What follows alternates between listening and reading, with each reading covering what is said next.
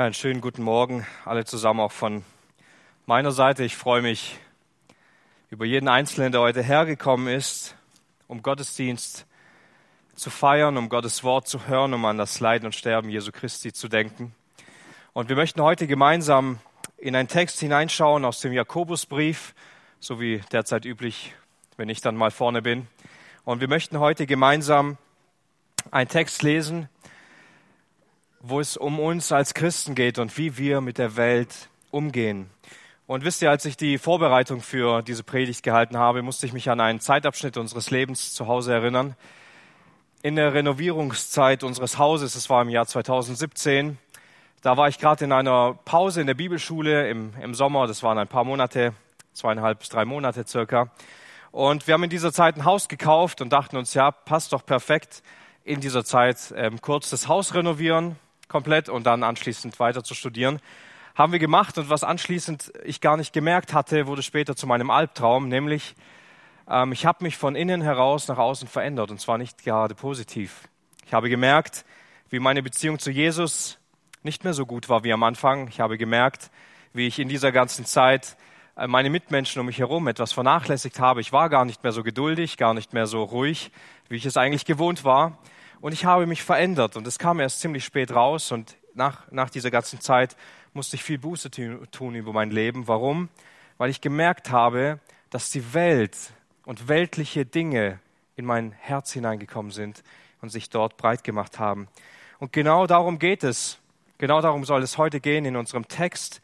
Und ich möchte gerne den Text gemeinsam mit euch lesen aus dem Jakobusbrief, Kapitel 4. Ihr dürft gerne wenn ihr eine Bibel habt, mit aufschlagen.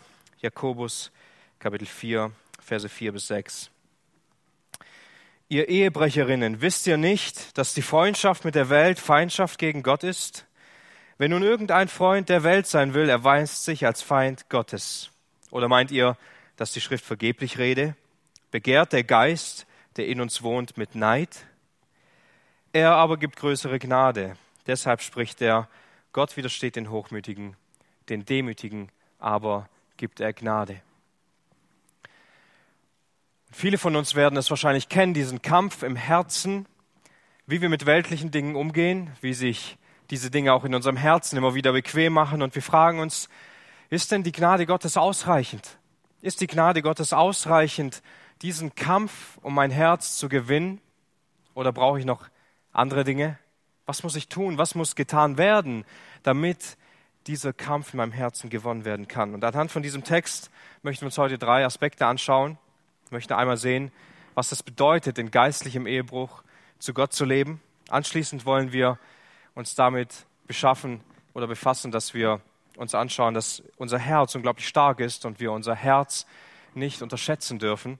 Und anschließend wollen wir sehen, warum und wie Gottes Gnade größer ist als unser Herz nachdem Jakobus in Kapitel 4, Vers 1 ein neues Thema eingeleitet hat in diesem Text und wir uns vor zwei Wochen mit dieser Frage beschäftigt haben, warum begehrt der Mensch so viel in seinem Herzen? Warum ist der Mensch so sündig, begehrlich und verlangt danach gestillt zu werden? Und wir haben als Antwort dessen gesehen, weil wir so egoistisch sind, weil wir unseren eigenen Willen haben, der erfüllt werden soll. Und wir haben gesehen, wie notwendig es ist, diese Erkenntnis im Leben zu haben, dass Jesus Christus für uns gestorben ist, damit wir nicht mehr für uns selbst leben müssen, sondern damit wir jetzt für Jesus Christus selbst leben können. Und diesen Gedanken des Herzens führt Jakobus nun weiter in dem Text und will uns mehr offenbaren, wie unser Herz funktioniert, auch mit der Weltlichkeit. Und er zeigt uns die weiteren Gefahren der Welt auf, nicht nur, dass die Welt noch in uns wohnt, sondern dass sie auch um uns herum ist und wir mit ihr liebäugeln und gerne befreundet sein wollen. Und er zeigt nicht nur, dass wir die Welt nicht loslassen können, sondern jetzt zeigt er auch, dass die Welt uns oft nicht loslassen will und uns verlockende Angebote macht. Nun, Jakobus beginnt diesen Text mit der Bezeichnung ihr Ehebrecher. Und das führt uns zum ersten Punkt. Was ist denn geistlicher Ehebruch mit Gott und warum formuliert er hier dieses Wort Ehebrecherinnen? Einige Übersetzungen schreiben auch ihr Ehebrecher und Ehebrecherinnen, aber wir verlieren ansonsten, wenn wir nicht das ähm, beurteilen, was Jakobus wirklich schreibt, verlieren wir einen, einen kostbaren Blick. Er schreibt nämlich nur an die weibliche Seite. Und das ist nicht, dass er irgendwie die Christen so dazu anhalten und sagt, okay, ihr, äh, ihr habt viele Ehebrecherinnen in der Gemeinde und an die habe ich jetzt ein Wort. Nein, sondern er bezeichnet damit die Gemeinde als Ganzes. In der Mehrzahl beschreibt er diese Person und es geht ihm hier gar nicht so sehr um die Ehe im, im ursprünglichen Sinn. Also er spricht hier nicht über die Gebote oder ähm, Anforderungen für die Ehe, sondern er will auf ein alttestamentliches Bild hinaus. Im Alten Testament wird, die, wird das Volk Israel als Ehefrau Gottes beschrieben. Ja, also wir können im ganzen Alten Testament durchlesen und wir merken, dass dieser Bezug ganz oft stattfindet. Wir können in Jesaja lesen, in Kapitel 57, dass die Israeliten Gott untreu wurden und sie hurten. Und ähm, sie, sie hurten mit anderen Göttern. Hesekiel beschreibt in Kapitel 16, aber auch in Kapitel 23 die Untreue Israels, vergleichend auch mit der untreuen Ehefrau. Und eigentlich das ganze Buch Hosea deutet davon, dass Israel als Ehefrau Gottes in der Ehe untreu wird und hurt und daraus Hurenkinder entstehen und Gott sich ihr dennoch erbarmt und seine Barmen größer als das ist.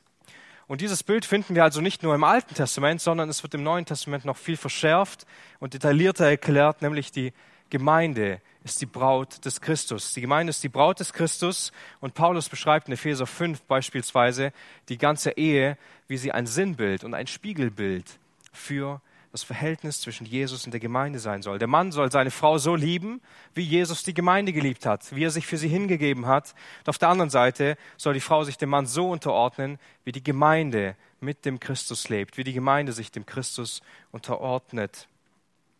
Und Jesus bezieht sich selber in den Evangelien oft als Bräutigam, der seine Braut abholen wird. Und auch in der Offenbarung können wir lesen, wie es eines Tages die große Hochzeit des Lammes geben wird, welcher ist der Christus. Gerade in der Offenbarung gibt es einige Stellen dazu. Was wir also sehen können, ist, dass Jakobus hier die Christen im Allgemeinen anspricht und nicht einige spezielle Personen, sondern er spricht sie als die Braut des Christus an und sagt, ihr, ihr seid doch die Braut des Christus, ihr seid Ehebrecherinnen.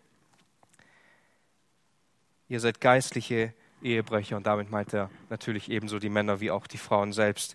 Und in der Gemeinde gibt es viele Individuen, viele Menschen, die persönlich eine Beziehung zu Jesus haben und er spricht alle diese Personen an und sagt, ihr seid Gott untreu. Nun, um Gott untreu zu sein, muss man zuerst eine Verbindung zu Gott haben, einen, einen Bund mit Gott haben und dann kann man ihm untreu werden, wie wenn wir Freundschaft beispielsweise mit der Welt pflegen wollen. Und was Jakobus hier tut, ist, er verwendet ein absolutes klares Schwarz-Weiß Format. In dem Moment, wo wir Freundschaft mit der Welt pflegen wollen, wo wir Dinge tun wollen, die nur die Welt tut, wo wir Dinge tun, die Gott verabscheut, die Gott nicht ehren, stellen wir uns damit selbst gegen Gott. Wir machen uns zu Feinden Gottes. Und wenn wir noch einmal bei dem Bild der Ehe bleiben, dann werden wir feststellen, dass wir eigentlich kein intimeres Verhältnis zwischen Menschen feststellen können. Wenn wir sagen würden, dass diese zwei Menschen so viel Vertrauen und so viel Liebe und Zuneigung und Fürsorge füreinander haben, finden wir diesen Zustand am ehesten bei einem Ehepaar, die dies sogar versprechen, ihr ganzes Leben einhalten zu wollen. Das machen wir wahrscheinlich bei Freunden generell eher weniger. Und ähm, genau so soll unsere Beziehung zu Jesus die intimste und die wertvollste und die beste Beziehung sein, die wir in unserem Leben kennen. Und es soll nichts geben, das irgendwie ein Keil dort hineinbringen kann, sondern die Beziehung zu unserem Erlöser ist noch viel wertvoller anzusehen als die Beziehung zu einem Ehepartner, als die Beziehung zu Freunden, zu Nachbarn, zu Glaubensgeschwistern. Die Beziehung zu Jesus Christus ist das Allerwichtigste, was es gibt. Nun aber, wenn wir von Freundschaft und Feindschaft sprechen, was würden wir verbinden mit einer wirklichen Freundschaft? Vermutlich Zeit verbringen. Wir verbringen viel Zeit in Freundschaften, nicht wahr? Wir schaffen uns oft Zeit, wo wir dann viel Zeit gemeinsam haben. Wir ähm, durch innerhalb der Freundschaft wachsen wir in Einheit, wir wachsen in, ähm, im Zusammenhalt, wir wachsen in Vertrauen und in Liebe und man verbringt viel Zeit und die Freundschaft wächst dadurch. Und nach Möglichkeit ähm, kann man seinen Freund dann auch nach einigen Jahren ganz gut kennen. Man kann viele Fragen über ihn beantworten, man kennt seine Stärken, man kennt seine Schwächen. Und so finden wir auch diesen Inhalt in Bezug auf die Welt. Wenn wir Freundschaft mit der Welt pflegen, wenn wir viel Zeit mit weltlichen Dingen verbringen, werden wir davon geprägt und wir werden davon beeinflusst. Und es wird Spuren in unserem Leben hinterlassen. Wir verbinden uns dann mit der Welt und wir sind Freunde. Ebenso ist es auch mit Gott. Wenn wir Zeit und viel Zeit mit Gott verbringen, wird auch das Spuren in unserem Leben hinterlassen. Wenn wir uns ständig fragen, wer Gott ist, was er für uns getan hat, was wir in ihm sehen und wie er sich uns offenbart und wir zu ihm hinreden, dann werden wir von Gott verändert. Absolut. Das machen wir noch so in Freundschaften, wir teilen Interessen, nicht wahr? Oft finden gerade die Menschen zueinander, die eben ähm, ähnliche Interessen haben, die ähnliche Hobbys haben, die ähnliche Situationen haben, die vielleicht gerade in der gleichen Ausbildung sind, die vielleicht gerade auch kleine Kinder haben, die vielleicht ähnliche Hobbys haben oder in ähnlichen Gruppen in der Gemeinde sich treffen. Diese Menschen finden oft zueinander, weil sie gleiche Interessen haben weil sie sich für ähnliche Dinge interessieren und darüber nachdenken und sich Gedanken machen und sich auch damit befassen. Und ebenso ist es mit der Welt. Wenn die Interessen der Welt in uns sind und das, was die Welt ausmacht, in uns arbeitet, dann werden wir Freunde der Welt, weil wir gleiche Interessen haben. Und diese Interessen bringen uns nun mal zusammen. Sie führen uns zusammen, sodass wir viel Zeit miteinander verbringen. Und dann befassen wir uns vielleicht stark mit Politik, wenn es uns interessiert und mit all dem, was so auf der Welt passiert. Wir interessieren uns für die Gesellschaft. Vielleicht ist es auch ähm, ein Sportverein, wo wir dann gerne sind und viel sind. Und vielleicht sind es auch einfach Medien, mit denen wir gerne unsere Zeit und Interessen verknüpfen dann ähm, verbringen wir viel Zeit damit, Filme zu schauen und Serien zu schauen und Computer zu spielen und all diese Dinge, vielleicht viele Bücher zu lesen. Und wir teilen die Interessen der Welt viel stärker, als wir sie mit Gott teilen würden. Und auf der anderen Seite ist es nicht anders, wenn wir viel Zeit und Interessen mit Gott haben, wenn der Wille Gottes in unser Herz hineinkommt, wenn das Verlangen Gottes für uns sichtbar ist, wenn wir den Willen Gottes erkennen und danach leben wollen und wir hier mit Gott vereint werden, dann wird auch das Spuren hinterlassen, weil dann werden wir so leben, wie Gott es von uns will. Dann wird auch das eine feste Bindung zu Gott sein. Warum das nicht so einfach ist, werden wir nachher noch sehen. Aber in einer Freundschaft haben wir Vertrauen und Liebe, nicht wahr? Sollte zumindest bei einer guten Freundschaft so sein, je nachdem, wie man heutzutage Freundschaft definiert. Aber ein Zeichen von Freundschaft ist Vertrauen. Wenn ich ein Problem habe, dann kann ich meinen Freund anrufen und ich kann ihn um Hilfe bitten. Ich kann ihn um einen Rat bitten wenn es, wenn es bei mir nicht so gut läuft. Er kann mir vielleicht aushelfen.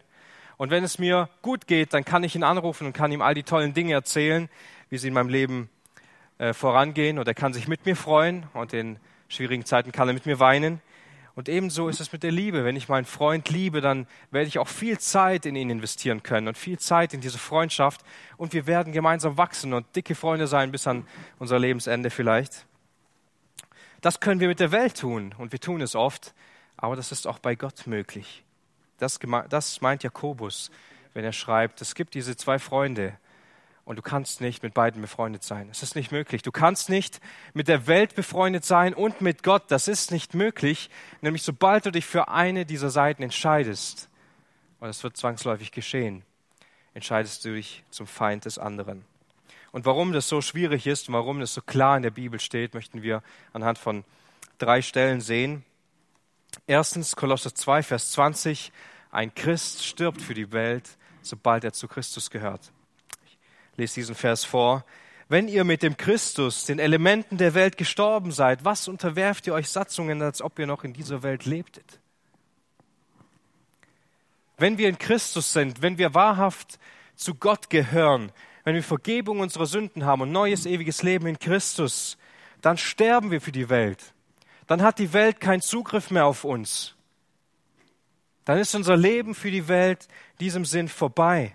Wir sind jetzt Geschöpfe Jesu Christi. Warum sollten wir zurück in den Dreck, von dem Jesus uns rausgezogen hat? Warum sollten wir zurück in diesen Schlamm, von dem Jesus uns rausbefreit hat? Warum sollte ein adoptiertes Kind, das in eine Königsfamilie kommt, zurück in die Obdachlosigkeit wollen, wo es nichts zu essen gibt und keinen Platz zum Schlafen? Warum? Es macht gar keinen Sinn, sagt Paulus. Und das ist durchaus eine berechtigte Frage. Ein jeder Mensch, welcher in die Nachfolge Jesu Christi getreten ist, ist für die Welt gestorben. Und diese Verbindung in unserem Leben muss noch im alltäglichen Leben völlig absterben. Wir sind es schon in unserem Stand. Wir sind schon gereinigt und geheiligt und von Gott geliebt. Aber wir leben oft noch nicht auf die Art und Weise. Und das soll dem nachkommen. Es gibt bei Jesus keine Kompromisse. Keine, Komprom keine Kompromisse in der Nachfolge. Wer zu Jesus gehört, stirbt für die Welt. Ein zweiter Aspekt, den wir sehen können, ist, die Welt muss uns hassen, wenn wir wahrhaft Christen sind. Johannes sagt, oder Jesus sagt in Johannes diese Worte, in Johannes 15, Vers 18 und 19, wenn die Welt euch hasst, so wisst, dass sie mich vor euch gehasst hat. Und ihr, wenn ihr von der Welt wäret, würde die Welt das ihre lieb haben.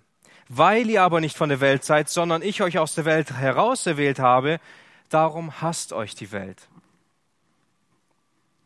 Wenn wir wahrhaftige Jünger Jesu sind, wenn wir in der Nachfolge Jesu Christi stehen, dann muss uns die Welt hassen. Dann kann uns die Welt nicht mehr lieben. Warum? Weil wir nach der Ebenbildlichkeit Jesu trachten, weil wir verändert werden in unserem Wesen. Wir haben nicht mehr die Interesse der Welt. Wir wollen nicht mehr so leben wie die Menschen in der Welt. Wir wollen nicht mehr so sein wie die Menschen in der Welt. Nein, die Menschen werden in uns Jesus sehen. Und deshalb, das ist der Grund, warum sie uns hassen werden, weil sie Jesus vor uns gehasst haben. Wenn die Welt uns liebt, wenn die Welt uns Christen liebt, dann sind wir noch nicht für die Welt gestorben. Dann breitet sich die Liebe Gottes noch nicht in unserem Leben aus.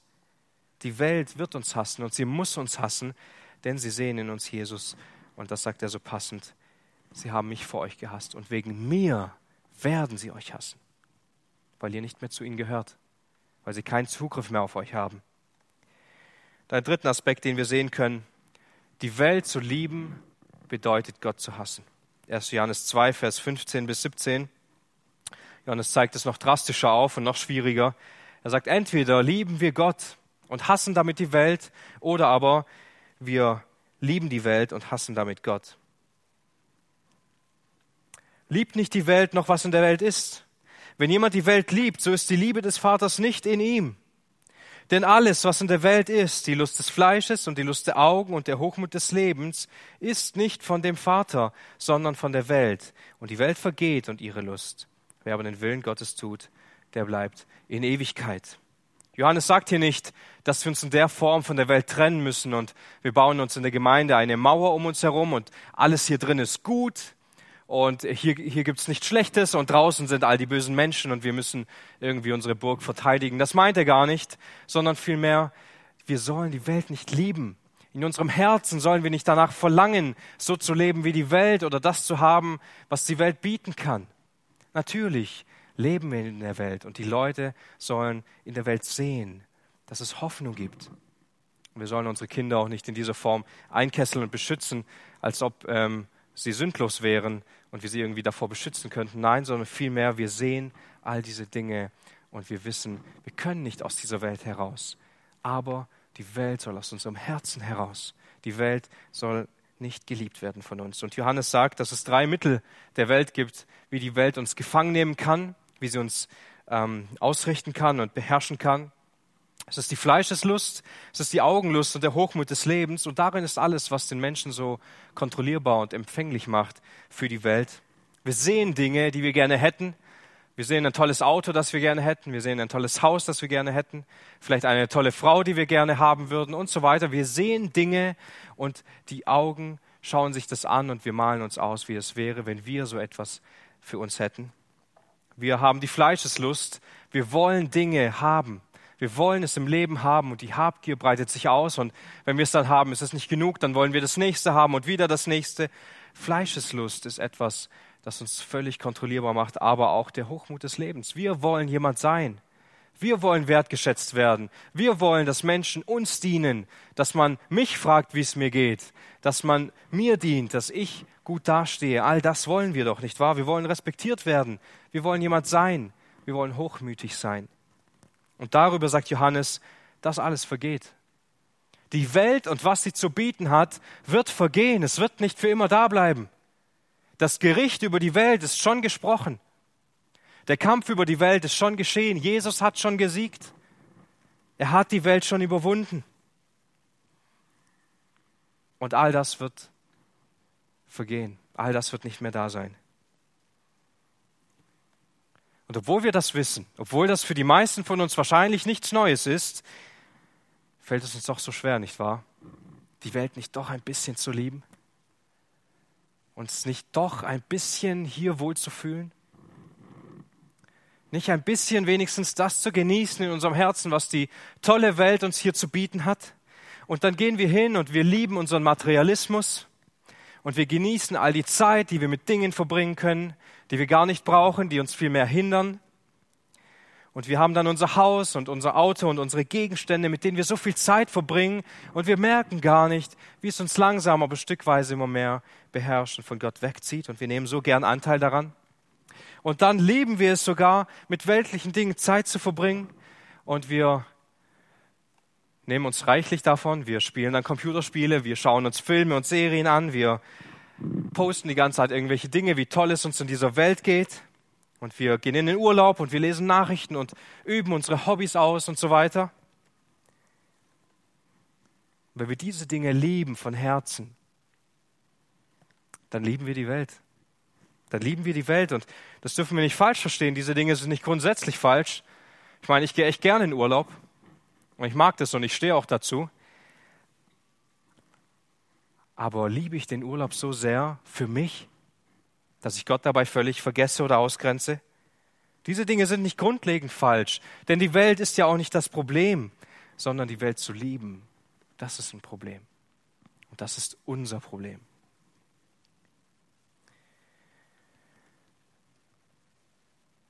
Sie dürfen kein Hindernis für die Nachfolge darstellen. Und wenn wir diese Dinge lieben, wenn du diese Dinge liebst, dann wird das unweigerlich sichtbar in deiner eigenen Beziehung zu Jesus Christus.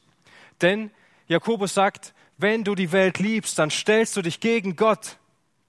Du stellst dich gegen ihn und du wirst zum Feind Gottes. Wenn dich Inhalte aus der Welt, mit denen du Zeit verbringst, und dein Haus ist nicht falsch und dein Auto ist nicht falsch, aber zieht es dich weg von Christus oder führt es dich eher hin zu Christus?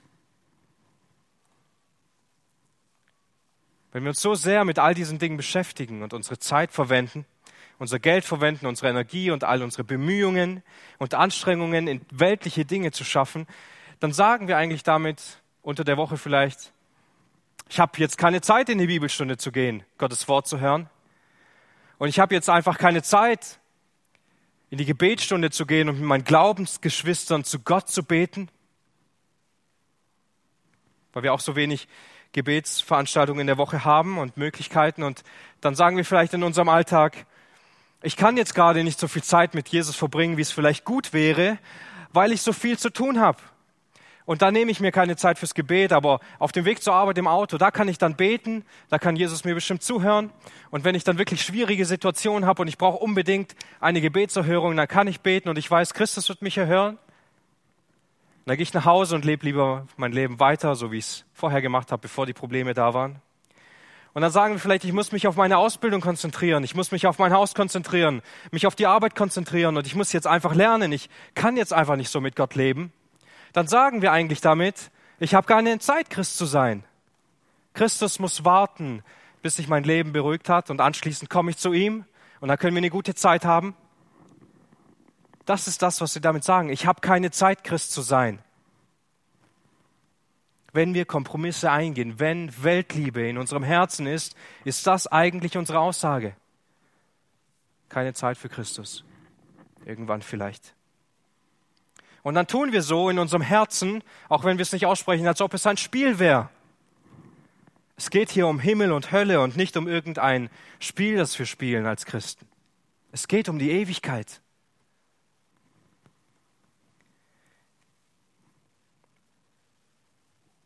Wenn wir so leben, wenn wir so denken in unserem Herzen, ist es so, als ob Eltern alles für ihr Kind aufgeben, ihre eigenen Wünsche und Träume an den Nagel hängen und alles in dieses Kind investieren, ihr ganzes Geld, ihre ganze Liebe, ihre Aufmerksamkeit. Wenn das Kind groß ist, sagt er, wer, wer seid ihr eigentlich? Ich kenne euch gar nicht und geht seinen eigenen Weg. Genau das tun wir oft mit Gott.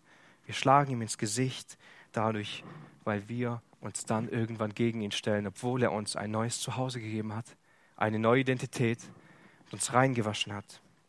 Und obwohl Jesus uns aus all dem befreit hat und uns viel größere Liebe gegeben hat, als wir es je verdient hätten, fällt es uns doch manchmal schwer, die Welt nicht doch zu lieben, nicht wahr? Wir werden untreu und wir stellen uns gegen Gott. Jakobus spricht hier nicht darüber, dass Gott untreu wäre, dass Gott sich dann abwenden würde von uns. Er bleibt. Er bleibt derselbe aber wir werden untreu. Und das macht uns zu Feinden Gottes. Und warum das so ist, beschreibt Jakobus im nächsten Vers, was uns auch zum zweiten Punkt dieser Predigt bringt. Unterschätze nicht die Kraft deines Herzens. Jakobus als absoluter Herzensversteher zeigt uns auch in diesem Abschnitt wieder, was das Problem von uns Menschen ist und auch speziell von uns Christen und stellt diese Frage, meint ihr, die Schrift redet umsonst? Meint ihr, die Schrift redet irgendwie vergeblich, als ob es nicht notwendig wäre? Und dann sagt er, begehrt der Geist, der in uns wohnt, mit Neid? Begehrt der Geist, den Gott in uns wohnen ließ, mit Neid? Man kann diese Frage, die ihr stellt, unterschiedlich deuten, aber es ist kein Zitat, das aus der Bibel kommt. Wir können dieses Zitat weder in, im Alten Testament finden, noch in irgendwelchen anderen jüdischen Schriften oder den Apokryphen. Es ist nicht auffindbar. Also er hat kein wirkliches Zitat, das er irgendwie aus der Bibel hervorbringt, sondern er sagt, redet die Bibel nicht genau darüber, im Gesamtsinn, redet sie nicht über unser Herz in uns?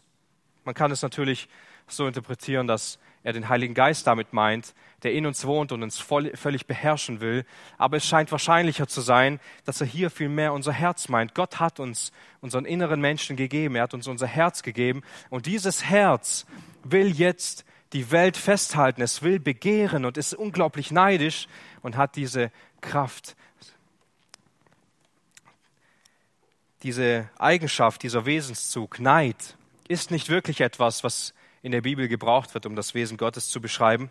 Im Gegenteil, eben genau dieses Wort bezeichnet dieses überaus sündige Wesen von uns Menschen in Kapitel 4, Vers 2, dass wir mit Neid begehren und bereit sind zu morden und zu neiden wegen unseres Neides wegen. Und deshalb ist es eine besonders böse Wurzel in diesem Wort und wird nicht gebraucht, um Gottes Geist zu beschreiben. Eifersucht ist schon etwas, womit wir Gottes Geist beschreiben könnten, aber dieses Wort ist hier nicht in diesem Vers enthalten. Eifersucht an und für sich ist ja auch nicht falsch, denn Gott hat das Recht auf Ehre und Anbetung und deshalb heißt es auch im Alten Testament, er ist ein eifersüchtiger Gott. Was hier aber gemeint ist, ist, dass der Geist, der in uns wohnt, der noch in uns ist, unser Fleisch, begehrt mit Neid, uns völlig zu besitzen und er will die Welt auf keinen Fall loslassen. Das gibt uns einen tieferen Blick in unser eigentliches Leben. Früher, als wir Gott nicht kannten, waren wir Feinde Gottes. Absolut, wir haben uns gegen Gott gestellt. Wir haben Gott nicht darum gebeten, das für uns zu tun. Und obwohl wir in Jesus Christus befreit wurden und wir wurden zur Familie Gottes hinzugefügt, sehnt sich unser böses Herz immer noch daran, ein Teil dieser Welt zu sein. Und er will sie nicht aufgeben. Er will es nicht riskieren. Und wenn wir diesem Begehren nachgeben, dann stellen wir uns gegen Gott und wir werden wieder zu Feinden, wo wir hergekommen sind. Weil wir versuchen, Freundschaft mit der Welt zu pflegen. Dem Leben mit Gott gibt es so etwas nicht. Im Leben mit Gott gibt es keine Kompromisse. Es gibt irgendwie keinen Mittelweg, keine goldene Mitte, die wir irgendwie finden könnten und sagen, okay, und an diesem Punkt kann ich es beiden Freunden recht machen. Das wird nicht funktionieren, wenn wir teilweise im Leben mit Gott stehen und auf, mit dem anderen Fuß auf der Welt dann stehen wir ganz in der Welt. Man kann nicht mit einem Fuß im Himmel sein.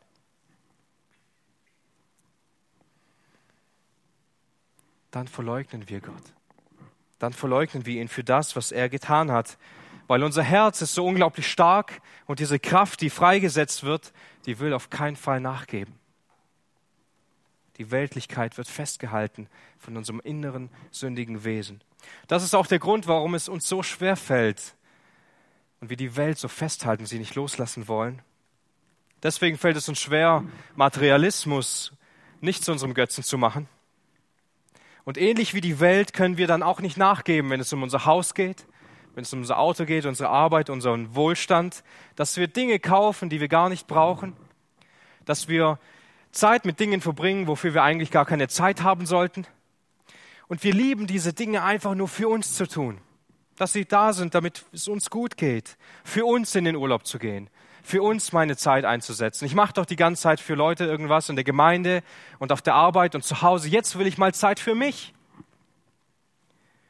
Durch Medien, durch Bücher, durch Filme, durch sonstige Dinge, die ich einfach mir nehme. Das ist unser Herz, das nicht loslassen kann und loslassen will. Wir müssen verstehen, wie unser sündiges Herz immer noch sich an diese Sünde klammern will.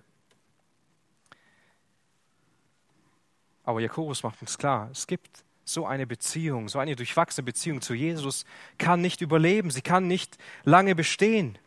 So eine Beziehung zu Jesus gibt es nicht. Oder ist Jesus einen Kompromiss eingegangen?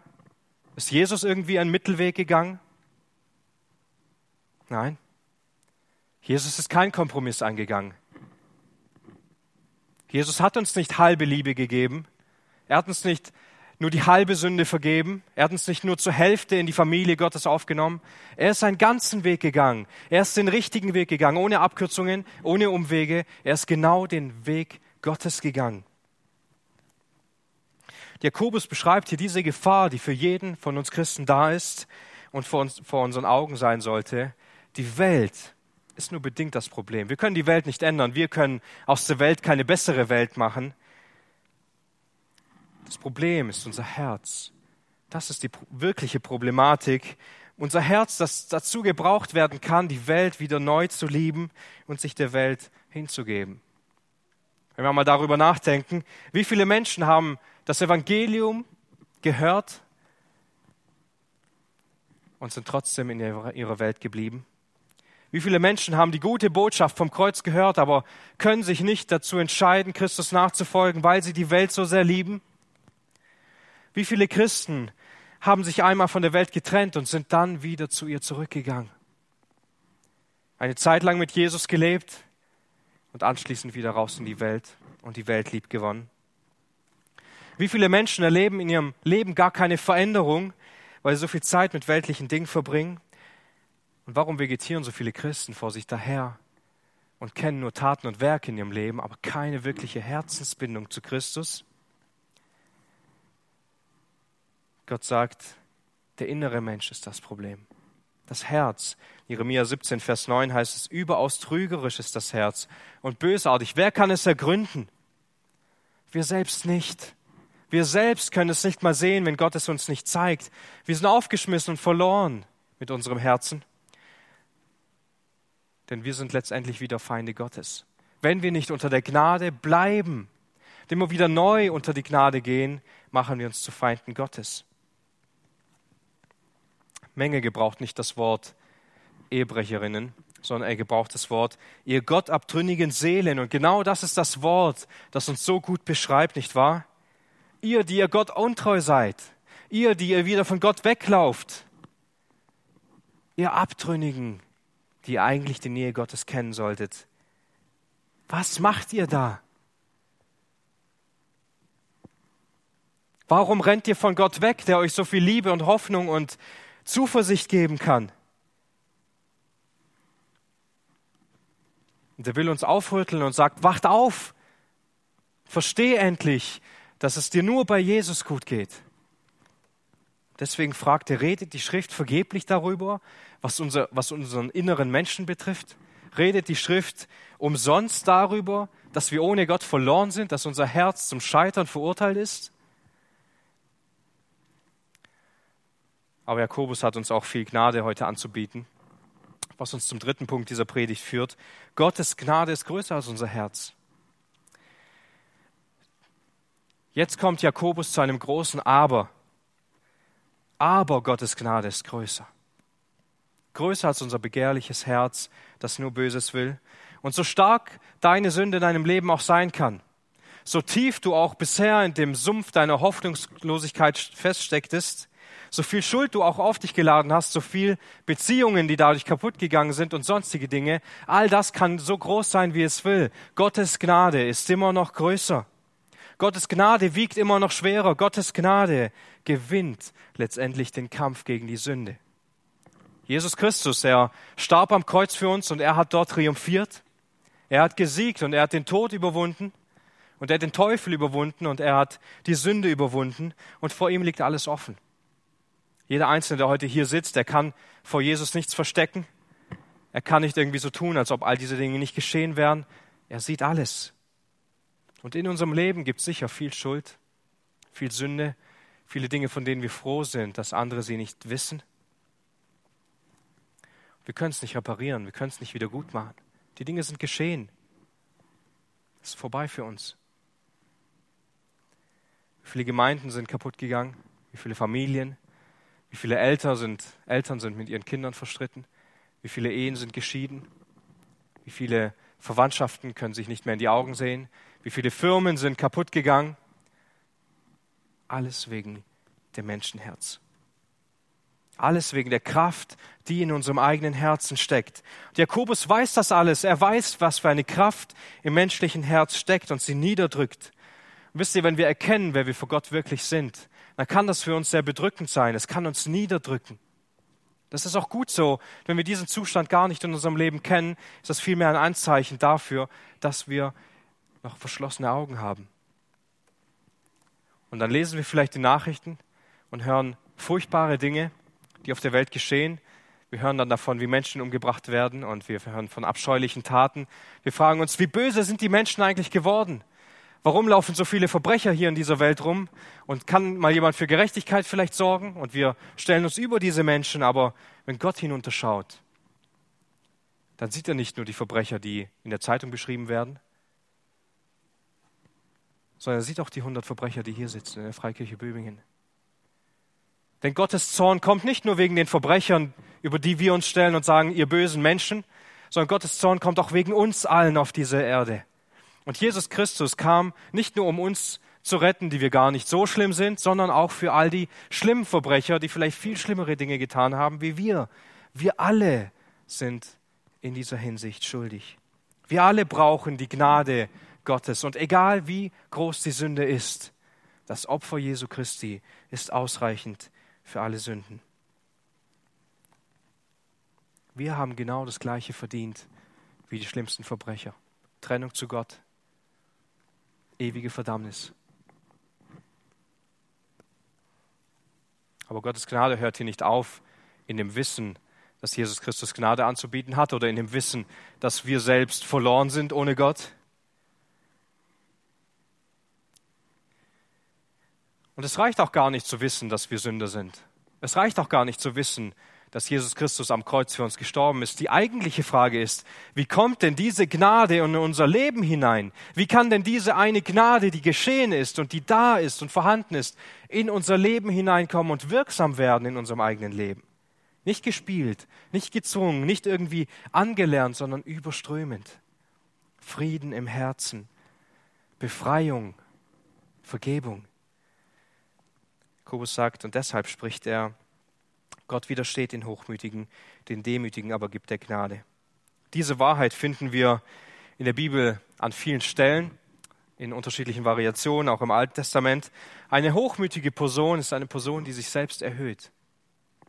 Eine Person, der nicht geholfen werden kann, weil sie sich nicht unter jemand oder unter etwas stellen kann. Sie kann nicht zugeben, dass sie sündig ist. Sie ist stolz und sie kann sich nicht demütigen, aber eine demütige Person an sich, sie wird sich erniedrigen und sie wird sich unter eine Sache stellen, damit diese Sache erhöht werden kann.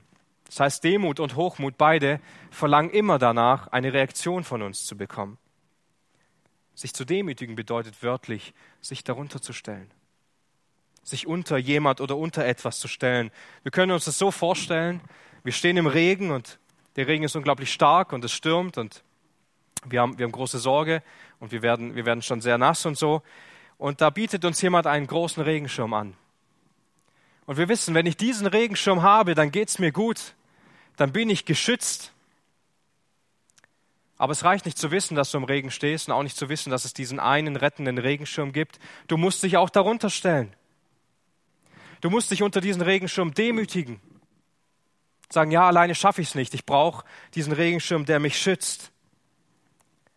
Diejenigen, die sich demütigen unter Gottes Herrschaft, die bekommen diese Gnade zuteil. Aber diejenigen, die immer noch versuchen, aus eigener Kraft Rettung zu bekommen, die immer noch versuchen, etwas Gutes in sich zu finden, denen widersteht Gott, weil sie können nicht mit leeren Händen kommen. Sie wollen immer irgendetwas tun, sie wollen irgendwas beisteuern. Zu gut zu sein für die Gnade, zu stolz zu sein, ein zerschlagenes und ein zerbrochenes Herz, das keinen anderen Ausweg findet, als allein bei Gott Rettung und Heilung zu erfahren, der kann sich unter die Gnade Gottes demütigen und er wird unglaublich großen Frieden und Befreiung erfahren. Denn Demut bedeutet, von sich wegzuzeigen, zu etwas hinzuzeigen. Hochmut zeigt immer zu sich selber hin, zu sich selber her. Was sehen wir, wenn, in, wenn wir in unser altes Leben hineinschauen, bevor Christus da war? Wir sehen all den Dreck, wir sehen all den Schmutz, wir sehen all die Dinge, die wir so gern wieder auf uns laden. Und obwohl wir dann merken, was Christus für uns getan hat und wir dann vielleicht darüber nachdenken, kommen wir doch oft zu diesem Punkt, wo wir die Welt lieben und lieben, was sie zu bieten hat. Und unser Herz bleibt oft so ohne Frucht. Es bleibt leer. Aber Gott hat größere Gnade anzubieten. Er kann diese Leere und diese, ähm, ja, diese Löcher füllen. Er hat größere Gnade anzubieten. Das Angebot steht heute genauso wie damals.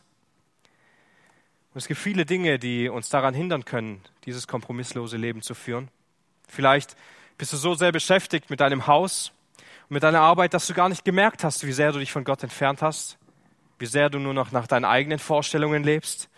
Und vielleicht hast du in Zeiten von Corona gar nicht gemerkt, wie du dich von der Gemeinde distanzierst, immer weniger Zeit mit den Leuten aus der Gemeinde verbringst, mit deinen Glaubensgeschwistern, gar nicht mehr wirklich in den Hauskreis gehst oder in die Jugend oder in sonstige Kreise.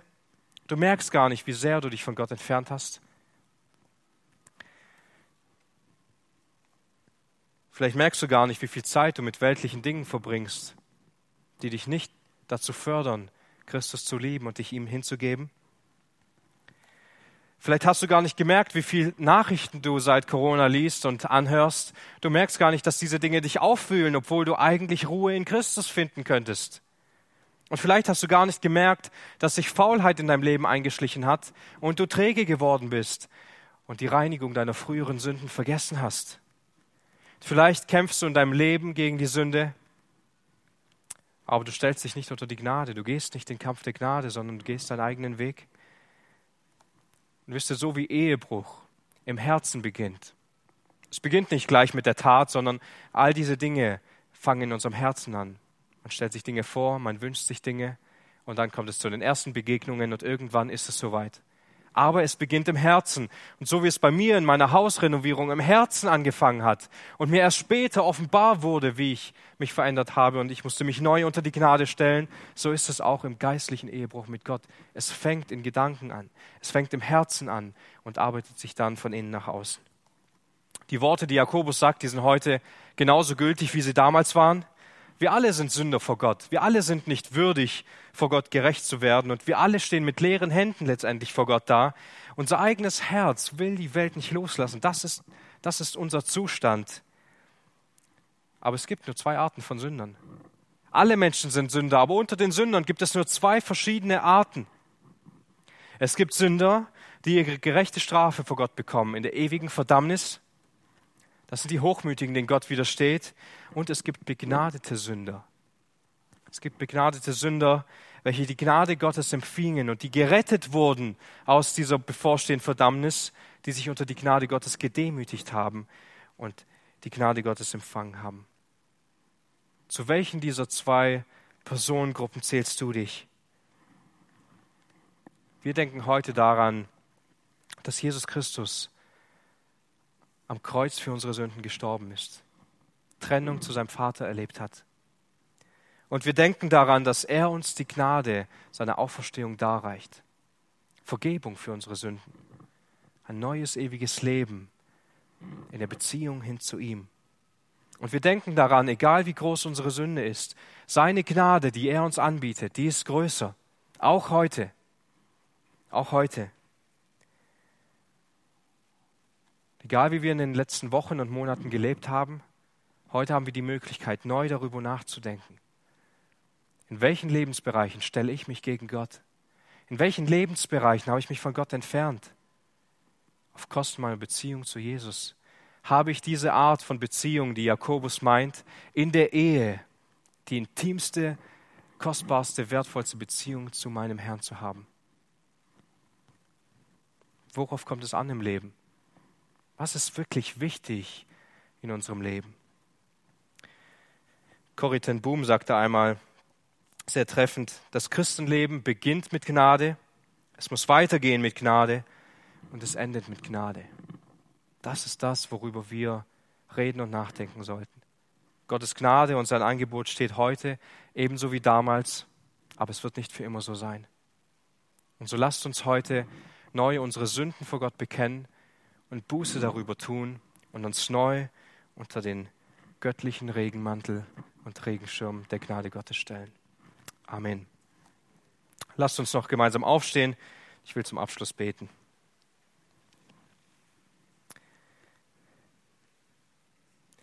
Herr Jesus Christus, auch wenn unsere eigene Sünde und die du uns auch so klar aufzeigst, uns immer wieder überführt und uns auch niederdrückt, wie wir vor dir gelebt haben und wer wir vor dir sind, so dürfen wir doch diese Hoffnung haben und diese Erwartung, dass deine Gnade, die du darreichst, größer ist.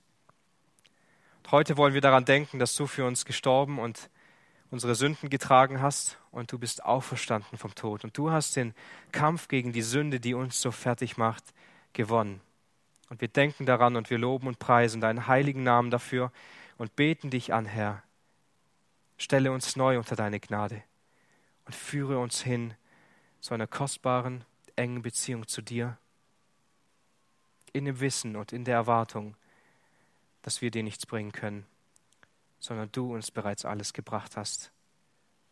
Und so führe uns neu in ein Leben voller Licht und voller Salz, damit wir für dich leben, für deine Ehre, für deinen großen Namen, Herr. Amen.